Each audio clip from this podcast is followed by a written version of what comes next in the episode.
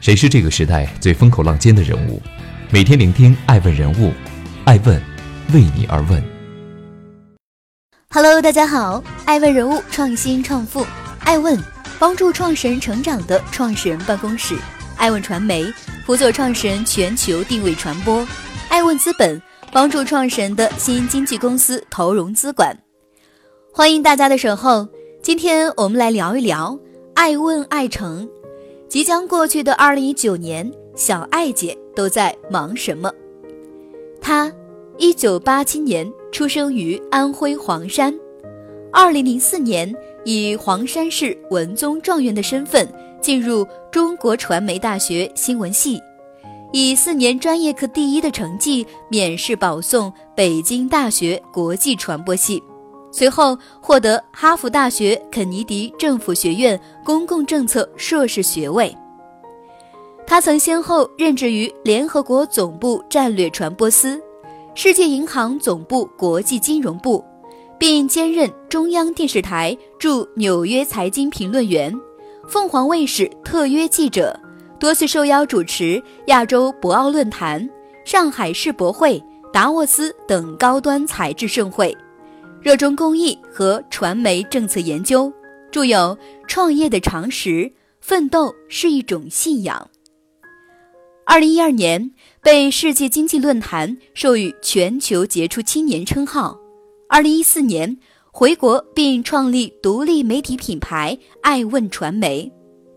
在过去八年的时间里，他对话和记录过上千位一线创新者和投资人，被称为是。最爱问的姑娘，她就是艾诚。近日，爱问创始人艾诚接受了封面新闻的专访，畅谈自己作为媒体人和投资人的心路历程，同时分享了他在过去一年的人生感悟。欢迎继续聆听《守候爱问人物创新创富》，追踪热点动态，挖掘创富故事，爱问每日人物。带您探索商业新知。创业可能是八零九零这一代人的宿命。人做什么是一个从生到死的命题，但是我们可以用一个公式去界定到底这辈子应该怎么活。这个公式的第一个问题呢，你得扪心自问：你想干什么？第二个问题呢，是你能干什么？伴随着这个问题的递进，其实你的清单也越来越短。第三件事是在你既想干，你又能干好的事情里面，找到你被需要做的事情。我在二零一四年以前，我的身份是，呃，海归，比如说哈佛大学的校友、北京大学的校友，是一个接受非常幸运的接受过高等教育的一个知识女性。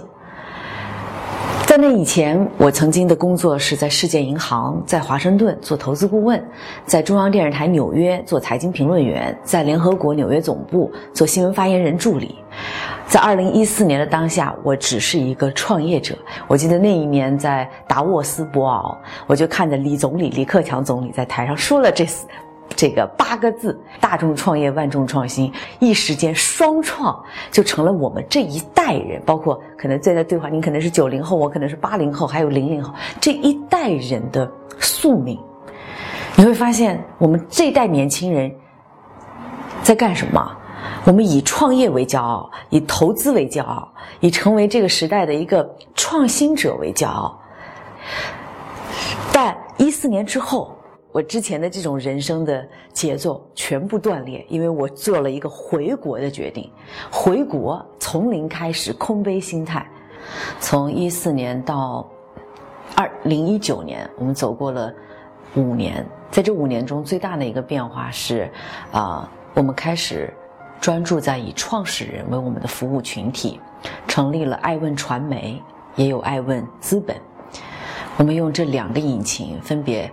聚焦在创始人的身上，给他们提供传播的服务和金融的服务，这也是我从这过往的五年，我作为这其中一个创始人收获最大的。欢迎继续聆听《守候爱问人物创新创富》，追踪热点动态，挖掘创富故事，爱问每日人物带您探索商业新知。不只是女版福布斯。更要做全球影响力的 Founders Office。迄今为止，已经实现了两千多期原创的对创始人物的图文、音频和视频的报道。为了更好的帮助创始人在世界上讲好中国新经济的故事，我们也成立了两个联盟，一个叫全球创始人的传播服务联盟。从《华尔街日报》到《中国日报》，他们以每天更、每周。更新的速度，在跟我们同时向世界发出中国新经济创始人的声音。第二个联盟呢，就讲到爱问资本，我们要提供金融服务，像上海市科创引导基金到招商银行这样的呃实业银行等等，一个金融矩阵，去帮助创始人完成他从早期一直到后期不同阶段的需求。艾文给自己定的一个预见未来十年之后的一个目标，是希望能够成为有全球影响力的创始人办公室。我们经常讲家族办公室叫 family office，创始人办公室是 founders office。在这个办公室里面，我们与时代创始人同行，从你早期你的创立、你的品牌、你的定位、你的产品，到你中期你的融资，到你后期你的上市，再到后面。因为我们服务了他们，我们记录了他们，我们与他们同行了。我在艾文顶级人物的访谈中也有幸接触过顶级的投资人和顶级的创始人，耳濡目染之中，我受到了很多的影响和改变。曾经对话过一个顶级投资人是高瓴资本的张磊，我问他是什么本事可以投中了马化腾腾讯，又投中了刘强东京东。且让这两个公司以类似换股的形式紧密合作，互补它互相的社交和电商。张磊的回答让我记忆犹新啊！他说：“我要选择的那个创始人啊，是为了成就一件事儿可以牺牲自己的，是成事儿而不是成自己。”还有一个例子是在二零一三年多次跟张一鸣字节跳动的这个创始人同台，我每次跟他同台的时候。他很少说自己，即便现在你去找张一鸣的素材都很少。他第一跟我谈什么呢？谈用户。我说为什么要弄这事儿？他说这个都是草根啊，草根也得有自己的头条啊，也得有自己的这个封面啊。张一鸣永远为这些上亿啊这个底层或者基层的人人的用户们负责。他就有了今日头条，即便这个过程中遇到了版权，遇到了很多很多的这个波折，政策上的这个空白，他为了成事儿而不是成自己，打造出了一家目前估值至少七百五十亿美金的独角兽。所以这就是格局。在艾问这里，我一直每一次例会都会告诉大家，我们服务的创始人的利益大于艾问，艾问的利益大于爱成。当如果你要做一个选择题，因为。每个业务同写就很多的同事都要做很多的决策，我听谁的？我会告诉他们，让创始人满意是你唯一要去追求的。欢迎继续聆听《守候爱问人物创新创富》，追踪热点动态，挖掘创富故事。爱问每日人物带您探索商业新知。五年投资成绩单，百分之六十都成了独角兽。从一四年创立到现在，艾问传媒在成长的过程中也解出了非常优秀的创始人，仿人投人成了艾问业务的一个常态。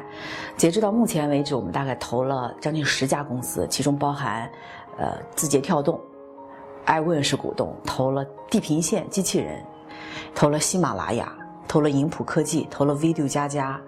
在二零一八年十二月，我们曾经盘点过艾问投资的十来家公司。令人惊愕的是，我们的回报率，呃，平均每家公司都达到了五倍以上，每一家公司都是细分赛道的第一名，且百分之就是将近六十吧，都已经是这个时代的独角兽。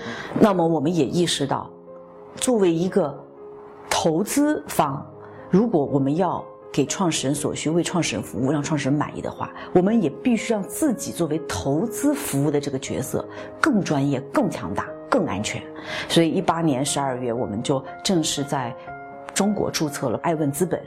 呃，人民币基金也在新加坡备案了，以专业机构化的方式，有合伙人、有分析师、投资经理，有各个方面的法律备案律师等等，有专业的团队来进行跟进和服务。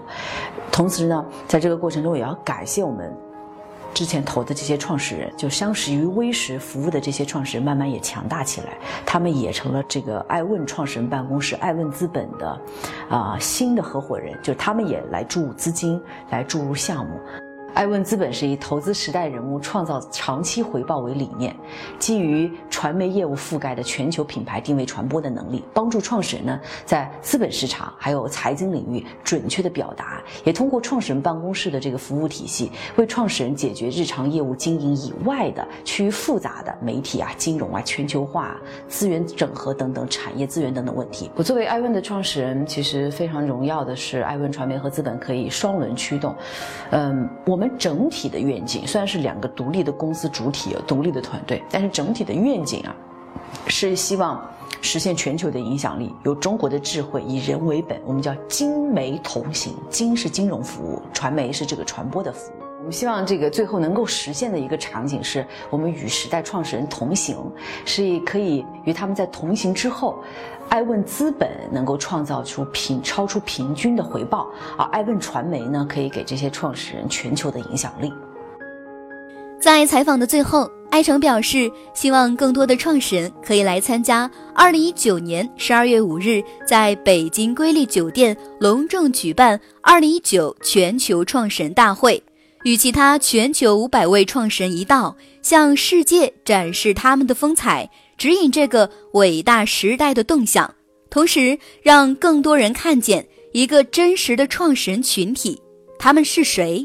他们相信什么？他们在追求什么？他们如何定义卓越？